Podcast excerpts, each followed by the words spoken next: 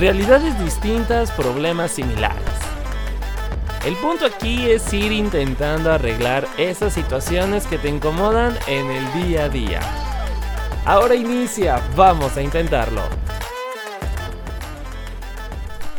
El hablar de privilegios como que luego luego empieza como a alterar a la gente, pienso yo, porque dicen, "No, ¿cómo que tú estás hablando de privilegios?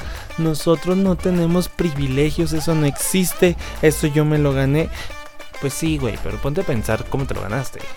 O sea, tienes que ver como todo el background, eh, todo lo que está detrás que realmente haya hecho que tengas ahorita lo que tienes o estés logrando lo que estés logrando, ¿no?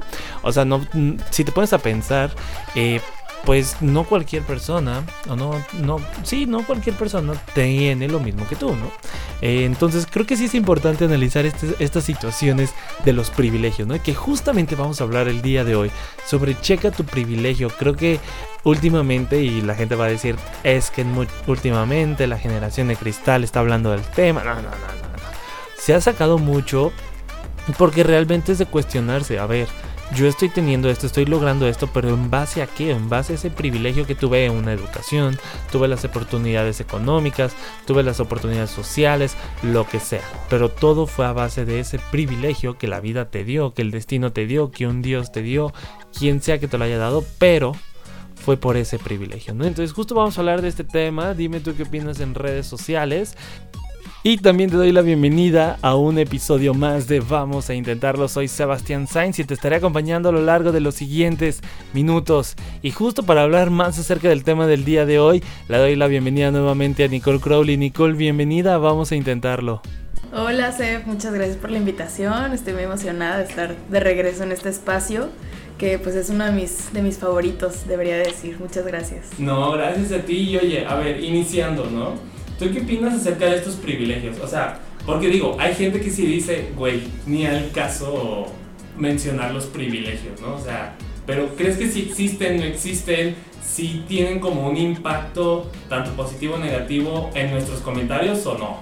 Sí, mira, de entrada creo que es muy, muy importante eh, empezar por reconocer que el privilegio sin duda es algo que existe, es algo que eh, permea en todas las, esferas en las que nos encontramos, en las que habitamos. Y creo que es importante eh, señalar que el privilegio, o definir como un marquito del privilegio para darle como una forma, el privilegio eh, a lo largo de, como yo lo he ido entendiendo, de construyendo el propio, es que el privilegio es un lugar que se habita y al mismo tiempo es un conjunto de factores que te atraviesan en la vida, ¿no? Un lugar que, te que habitas por consiguiente te ubica, te posiciona en un cierto lugar, como tú bien decías hace ratito en la introducción. Eh, y el, conjunto de factores que te atraviesan te otorgan ciertas ventajas versus otras personas que no están en el mismo lugar que tú estás. Y estas ventajas normalmente se reflejan en el acceso que tenemos a ciertas oportunidades o ciertos recursos, como puede ser el tiempo, el dinero, la información, la educación, etcétera, ¿no? O sea, nosotros, por ejemplo, de entrada somos personas privilegiadas porque tenemos acceso a educación universitaria, tenemos acceso a medios de transporte, internet, información, o sea, estamos como atravesados por todos estos privilegios que de los cuales pues normalmente nosotros no elegimos, sino que nacemos en ellos porque nacemos justo en, en este lugar que pues podemos estar ahí gracias a nuestros padres, abuelos o lo que sea Incluso el simple hecho de nacer en un país que no está en guerra, o sea, que es un país como México que sí tiene muchas situaciones bastante cuestionables, pero el simple hecho de estar en un país que no está como en guerra tal cual, eso ya es un privilegio, ¿no?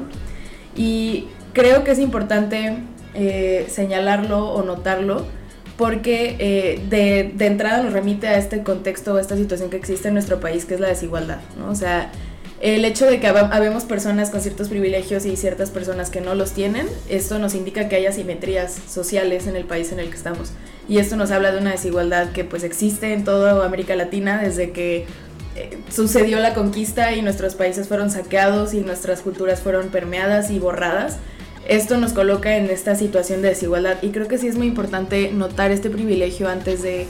Em, emitir un juicio o hablar sobre ciertos temas o emitir una opinión sobre ciertas cosas porque el privilegio te ciega y el privilegio es una, una puede ser o puede funcionar como una especie de niebla que se coloca frente a ti a la hora de que tú te, te enfrentas o te encaras con ciertas situaciones. Esto, por ejemplo, eh, yo que soy una persona que viene de una familia clase media, media alta, si yo me pongo a hablar de pobreza o si yo me pongo a hablar de, de logros o de cómo es el éxito, yo voy a definir el éxito los logros con base a la niebla que me está de alguna manera eh, modificando la visión y de lo que yo creo que es el éxito a partir de las posibilidades que yo he tenido. Entonces, si yo vengo y digo, ah, es que el pobre es pobre porque quiere, pues ya, ya me estás hablando de que existe una evidente, eh, un evidente desconocimiento de, muchas situaciones y pues esto viene del privilegio de que yo nunca he tenido que ser, nunca he vivido la pobreza, ¿no? Entonces,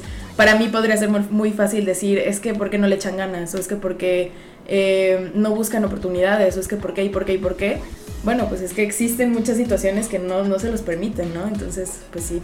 Oye, y justamente, digo, mencionas esto que creo que es como, como un ejemplo muy claro, muy común, ¿no? El de es pobre porque quiere, ¿no?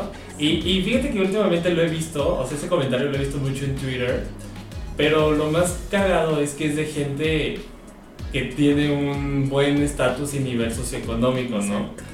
Y más allá de que tienen buen nivel socioeconómico, son morritos y morritas que realmente no hacen ni madres de su vida.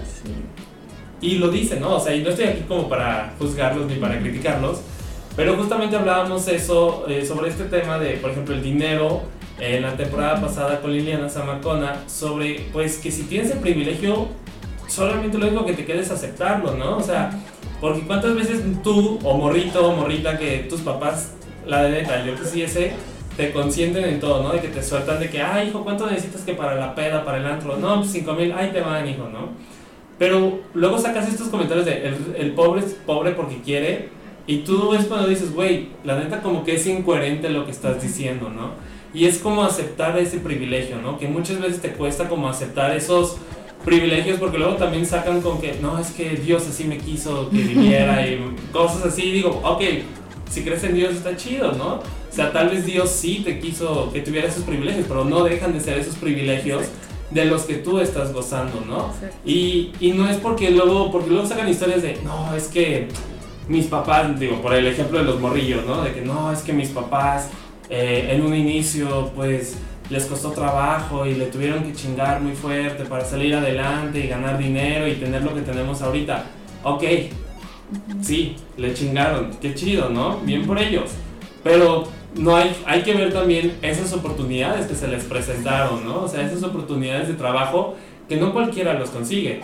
Puede que no hayas tenido ni un solo centavo, entre comillas, para iniciar, no sé, tu empresa, pero voltea un poquito más atrás y checa dónde estudiaste, quién es tu familia, quién eres o, esa trayectoria que te ha ido formando y te ha dado esos ciertos privilegios, ¿no?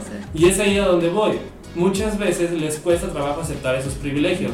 ¿Por qué crees que les cueste así un putero de, de trabajo aceptar esos privilegios? Mira, es, es un... Eh, va, va a sonar un poco radical lo que voy a decir pero todo esto responde al sistema en el que nos encontramos, que es el capitalismo. Porque el capitalismo nos tiene en dos grandes mentiras. La primera es con respecto a cuál es el panorama real de por lo menos nuestro país en términos de pobreza, ¿no? Por ejemplo, yo normalmente traigo muy dato, muy, muy fresco, muy fresco el dato.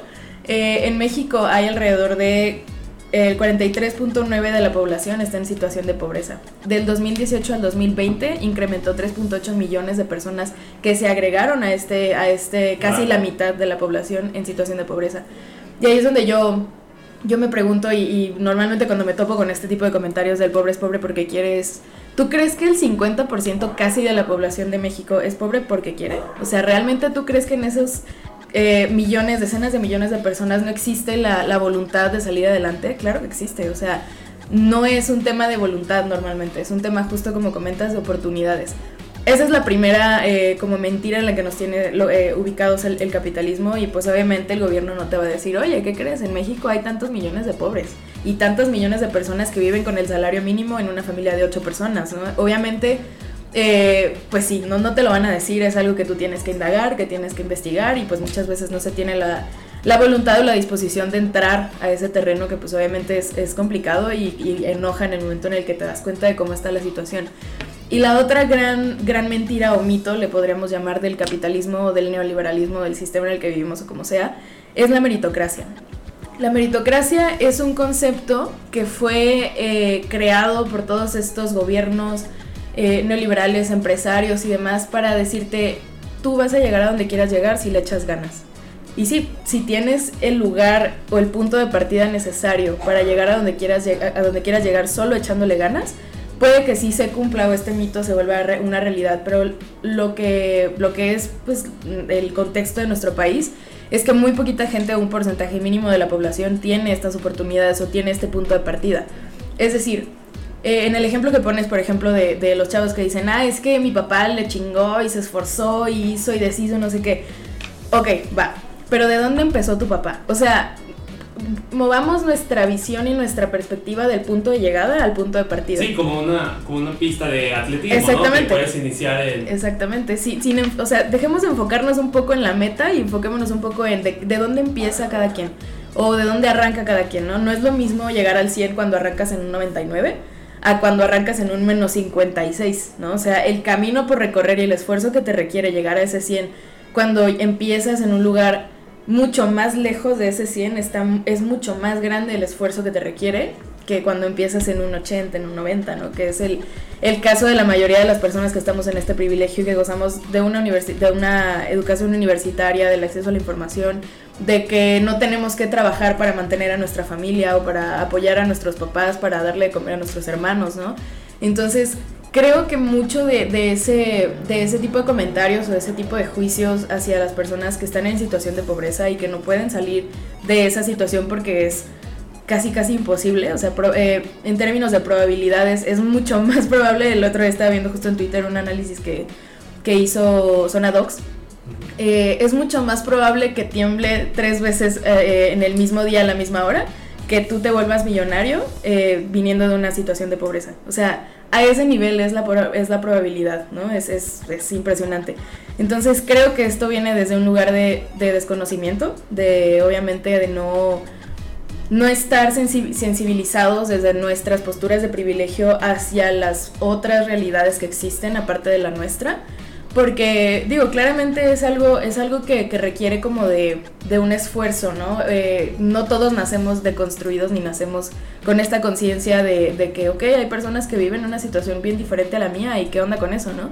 Muchas veces lo tenemos que forzar, o sea, lo tenemos que forzar, lo tenemos que, que... Es como si fuera un músculo que tienes que ejercitar al principio con mucho esfuerzo y después ya te vas dando cuenta de las cosas con más naturalidad pero si no tienes la voluntad de conocer o la, el interés de conocer esas otras realidades para darte cuenta de que tal vez el mundo no es como es solo tu mundo, pues está cañón que podamos eh, entenderlo y obviamente pues ahora con las redes sociales todo el mundo podemos eh, decir y desdecir como nos dé la gana, entonces pues es muy fácil tomar tu, tu teléfono y, y, hacer, emitir un juicio y emitir una opinión que está desinformada. Entonces, pues sí, creo que viene de ese lugar como de la desinformación, ¿no? De, vivir en estos mitos que nos han creado los gobiernos y las, eh, pues sí, obviamente las, los sistemas en los que estamos eh, para mantenernos ahí de alguna manera, ¿no? Y, y, dices algo como muy cierto que es el mundo no solo es tu mundo, ¿no? O sea, cuántas veces no se generan como estas peleas o estos debates porque tú estás sentado desde tu privilegio y todo lo ves desde ese punto, que obviamente es válido porque tal vez pues así es como has vivido en los últimos años, ¿no? O sea, no has forzado, como tú lo dices, esa mente, esa apertura, esa sensibilización hacia las demás personas o hacia las distintas formas en que viven las personas y todo lo opinas desde tu privilegio, ¿no? Y creo que sí es importante. Y, digo, ahora me gustaría preguntarte, ¿ha habido como alguna experiencia en la que digas, Nicole, qué bueno que la neta te pudiste como a trabajar esa ardillita, ese músculo? en sensibilizarte y bajarte de tu privilegio. O sea, bajarte no me refiero a de que voy a dejar de, de, estudiar un rato en universidad privada para ver qué vive. No, o sea, sino como agarrar el pedo y decir, bueno, la gente no tiene este privilegio. O sea, y si sí, ¿cómo fue? O sea, ¿cómo, cómo dijiste, güey, tengo que agarrar la onda y pues bajarme de mi privilegio? Sí. Pues mira, eh, sí me ha pasado muchas veces y yo creo que el momento en el que me, me forcé a, a deconstruir este privilegio o a empezar a cuestionarlo, o sea, ¿por qué yo gozo de estas cosas y otras personas no, etcétera, etcétera? Fue justo en la prepa cuando eh, me encontré con el concepto de las misiones, ¿no? Y creo que aquí me voy a, me voy a meter en un terreno complicado, pero... Terreno... Eh, terreno sensible, Ajá. Eh, y bueno, esto no es con afán de ofender a nadie, obviamente, pero me topé con este concepto de las misiones, ¿no? Y de, ay, es que yo, el blanco salvador, voy a llegar a una comunidad que necesita de mí, que carece de lo que yo tengo para yo darles la solución a sus problemas a través de la religión y a través de la evangelización, ¿no? Entonces, yo me topé con este concepto y en varias ocasiones fui invitada incluso a participar en estas prácticas. Y después em, me empecé a cuestionar y dije, oye, a ver, pero yo, ¿por qué? O sea, ¿por qué necesariamente yo voy a tener algo? que ellos no tienen y por qué, por qué tiene que existir esta verticalidad en, en una dinámica de, que puede ser un intercambio, ¿no? O sea, ellos también tienen cosas que ofrecerme a mí. O sea, las personas de, de, la comunidad a la que me habían invitado a ir a misiones también tenían cosas que ofrecerme a mí, también tenían cosas que yo no conocía y que yo no sabía y conocimiento que, que yo no, no había ni siquiera encontrado o llegado a medir en algún punto, ¿no? Entonces fue como, a ver, a ver, ¿por qué? O sea, ¿por qué yo, yo, persona blanca privilegiada, tengo que llegar a estos lugares y a estas comunidades a, número uno, obligarlos a que crean lo mismo que yo. Número dos, a que implementen las mismas formas de hacer las cosas que hay en mi sociedad, o sea, los mismos sistemas o las mismas dinámicas de intercambio. Eh, ¿Y por qué? Porque yo tengo que ser, o sea, ¿qué me hace a mí superior a ellos? ¿O qué, qué es lo que yo tengo que ellos no tienen y que me hace a mí ser su salvador de alguna forma? Entonces, como que sí, de verdad no entendía, no, no encontraba una respuesta lógica a esas cosas y fue cuando dije, a ver, no, espérate, o sea, ¿qué es esto? ¿Por qué existen estas, estas dinámicas todavía en el en 2022? ¿Por qué? O sea, me, me, cuestioné todo, ¿no? Y ahí fue cuando empecé como esta travesía de, cuestionarme y de seguir deconstruyendo el, el tema del privilegio, ¿no? Porque fue, fue muy fuerte y más que nada porque personas con quienes yo convivía todos los días estaban muy de acuerdo con estas prácticas y estaban muy inmersas incluso en, en estas dinámicas y pues fue muy fuerte, pero eh, a partir de ahí fue cuando empecé a, a, encontrarme con ciertos activistas y ciertos autores y demás en redes sociales y fue que empecé a leer sobre, sobre estas cosas. Uno de ellos es Nacho Leiva, que es eh, un, un hombre argentino que se dedica como a hablar de estos temas y demás. Y bueno, fue afortunadamente pues llevo algo ya como de camino recorrido, obviamente no he resuelto todo mi, mi tema con el tema del privilegio del que gozo, pero a, a, partir de esta como de esta construcción me he topado también como me preguntabas con otras situaciones en las que digo, güey, qué bueno que ya lo, lo, lo he analizado lo y lo procesé y de alguna manera entiendo esta situación porque la verdad es que a veces hasta hasta hablando desde una postura de privilegio y de desconocimiento de las causas, hablando así como con esa libertad, quedas mal. O sea, quedas como, ay, güey, es que no, no sabes de lo que estás hablando, ¿no? Por ejemplo, hace poco en, en mi oficina de trabajo, eh, una chava comentó, estábamos hablando de que pues a muchos nos gustaría, si tuviéramos las posibilidades, irnos a otro país, porque México pues es un país que tiene muchos problemas, que tiene mucha violencia, violencia de género, o sea, muchas cosas, ¿no? Entonces, eh, esta, esta chava comentó así como de, ay, pero es que ¿por qué, por, qué, ¿por qué dicen que México es inseguro si a mí nunca me han asaltado? Y la morra vivía en, en, en Interlomas, ¿no? Y dices, güey, pues no te han asaltado porque vives en Interlomas. Vete a Tepito, güey.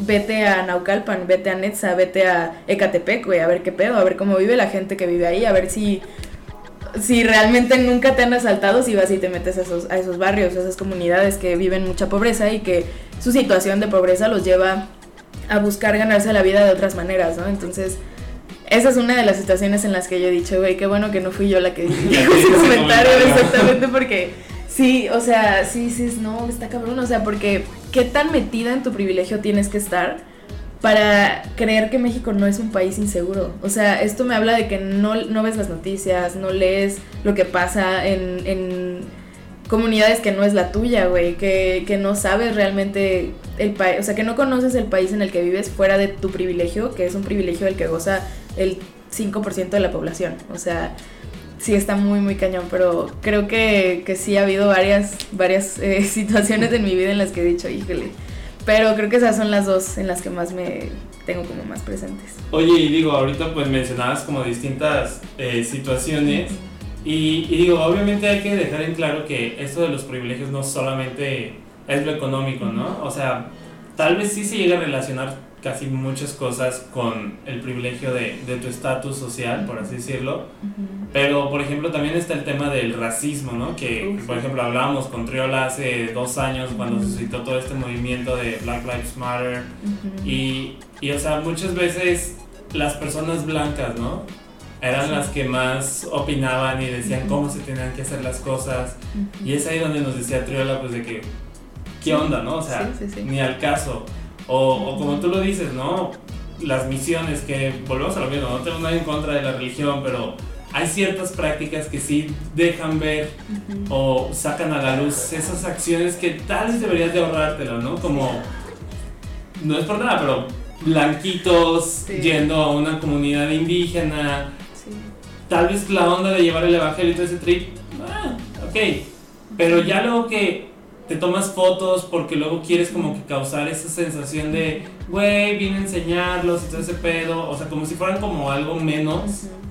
es ahí donde tienes que decir, güey, ¿qué onda con mi, con mi privilegio, no? O sea, como darte esa vuelta y no es como que te estés cuestionando todo lo que hagas día con día o todo lo que digas, pero sí al menos analizar, no sé, como al final del día de que, a ver, güey, hice esto, dije esto, y que te posiciones como en un lugar neutro, o sea, que digas, güey, a ver, tal vez esto que dije estuvo mal en el aspecto en que lo estoy diciendo desde mi privilegio, tal vez esto que hice estuvo mal porque lo estoy haciendo desde mi privilegio.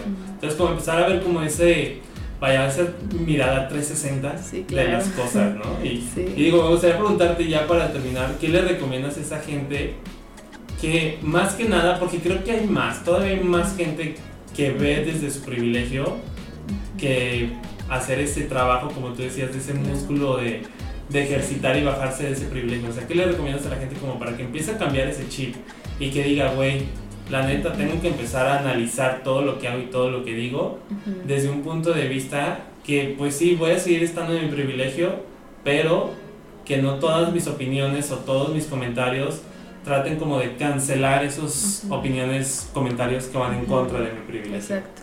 Sí, mira, de entrada yo creo que, que es súper importante conocer eh, el contexto de nuestro país para entender un poquito por qué el tejido social está construido o hasta cierto punto destruido al nivel en el que está, ¿no?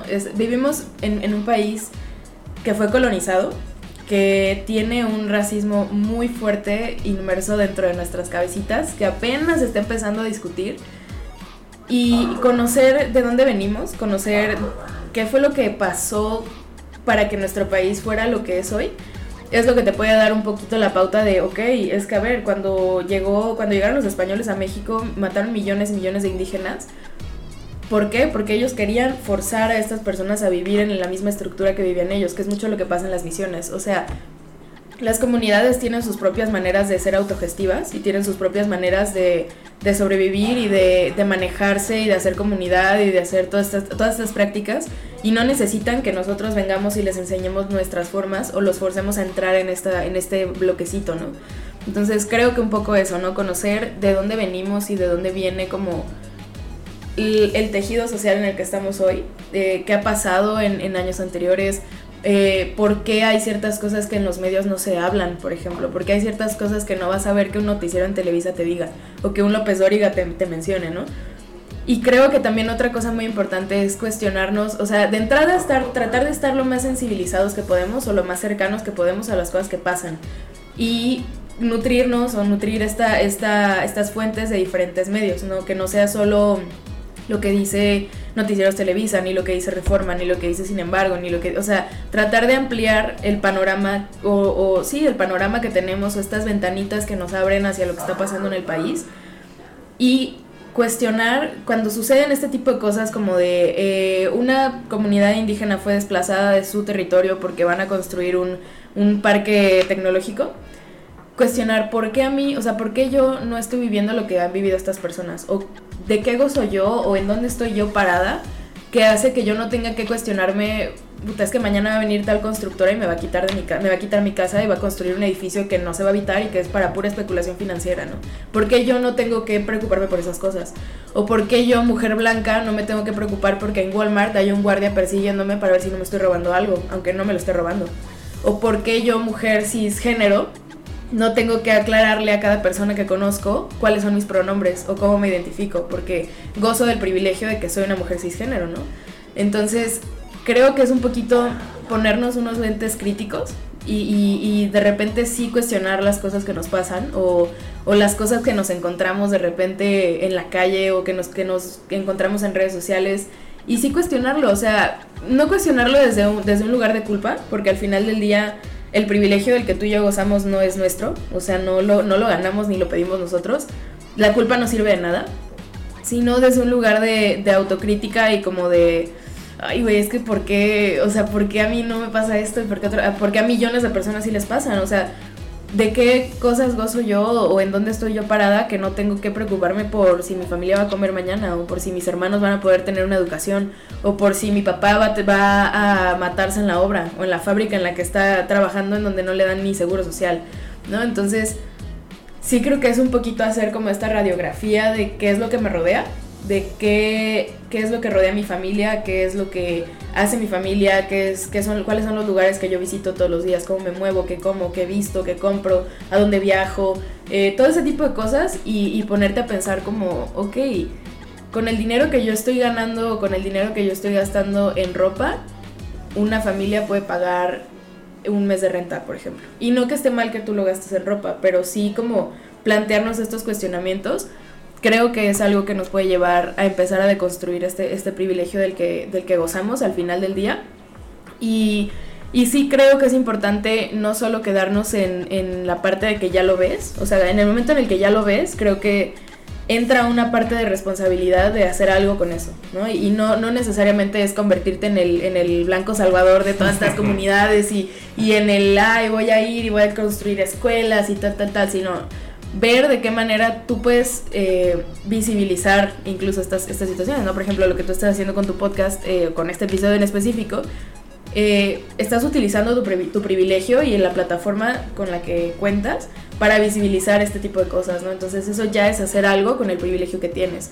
O, por ejemplo, no sé, si de repente ves un flyer de una persona desaparecida, pues retuitearlo. O de repente si estás consciente de que está pasando algo en alguna comunidad que los medios están tratando de censurar, pues visibilizarlo también, ¿no? O sea, acciones pequeñas, pero que pueden empezar a hacer como ese cambio, ese cambio poco a poco. Y, obviamente, a ver, también dentro de lo que de lo que nos toca y nos compete es que es que le, o sea, nos toca como ciudadanos de alguna forma y no de una manera política ni relacionada con partidos ni con quién votaste y quién no votaste. Eso eso vale madre, sino que sí podemos empezar a presionar porque se hagan estas cosas desde la política pública. O sea, por ejemplo, yo, que estudio en el ITESO, que sé que atrás del ITESO hay un problema de inseguridad fuertísimo, eh, ¿por qué no presiono a las autoridades itesianas a que pongan seguridad atrás para que no asalten a los alumnos foráneos, por ejemplo? O yo que eh, vivo en un condominio que está al lado de un, de un barrio que es el Fortín, o sea, yo vivo al lado del Fortín, ¿por qué no busco la manera de, presionar a quien tenga que presionar o de ponerme de acuerdo con mis vecinos o lo que sea para que les pongan alumbrado público, por ejemplo, ¿no? O sea, buscar la manera de sí presionar a quien tenemos que presionar. O sea, igual no te digo conviértete en un activista y ve y, y al con el gobernador y miéntale la madre a López Obrador y lo que sea. No, o sea, sino ve qué está a tu alcance y si ves ahí una ventana de algo que puedes hacer para ayudar a las personas o para eh, terminar de, solidificar el piso de la igualdad y de donde estamos parados todos como sociedad, pues hazlo. O sea, si realmente no te pone, no pone en riesgo tu vida o no pone eh, en riesgo cosas que no estás dispuesto a arriesgar, pues hazlo. O busca la manera de, ir más allá de solo ver tu privilegio, ¿no? De utilizarlo y, y utilizarlo de una manera que pueda pues sí, ayudar a los demás, beneficiar a todos. Porque al final del día te termina beneficiando también a ti de alguna manera directa o indirecta.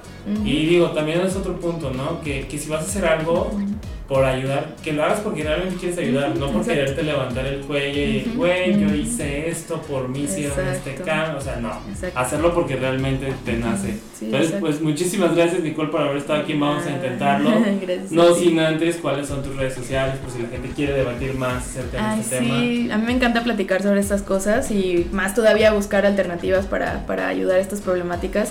Mis redes sociales son arroba Nicole Crowley, dos guion bajos, en Instagram y en Twitter igual.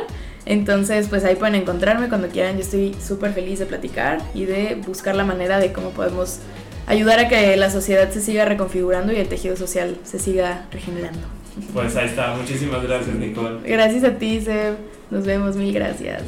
Y como ya lo dijimos, creo que sí es importante revisar ese privilegio, ¿no? Revisar esas acciones, todo lo que hemos estado haciendo y, cómo ha tenido este impacto en nuestra vida, tanto positivo como negativo. Y, también reconocerlo. Creo que es el primer paso. Si les parece, vamos intentando reconocer esos privilegios. Porque siento que una vez que los reconoces, puedes decir, bueno, fue gracias a este privilegio, fue gracias a esto que la vida me dio, quien sea que te lo haya dado. Y es lo que estoy logrando, ¿no? Obviamente, pues también viene implicado pues todo el trabajo y el esfuerzo que tú le echas pero también es desde qué punto de esta pista de carreras tú sales, ¿no? Si más pegado a la meta, eh, a la mitad o al inicio. Entonces, analizar esto y, como les digo, ir intentando checar nuestro privilegio. Yo te dejo la siguiente pregunta para el siguiente episodio, que es, ¿crees que todos vivimos en una misma realidad o crees que tenemos realidades distintas? Te lo dejo así como que te lo dejes analizando y que escuches el episodio el siguiente episodio donde estaremos hablando un poco más de esto. Yo soy Sebastián Sainz y te espero en un próximo episodio de Vamos a Intentarlo. Consejos y experiencias que te ayudarán a buscarle un fin a esa situación. Compártenos tus opiniones y experiencias en Instagram como arroba Vamos a Intentarlo Podcast. Esto fue Vamos a Intentarlo.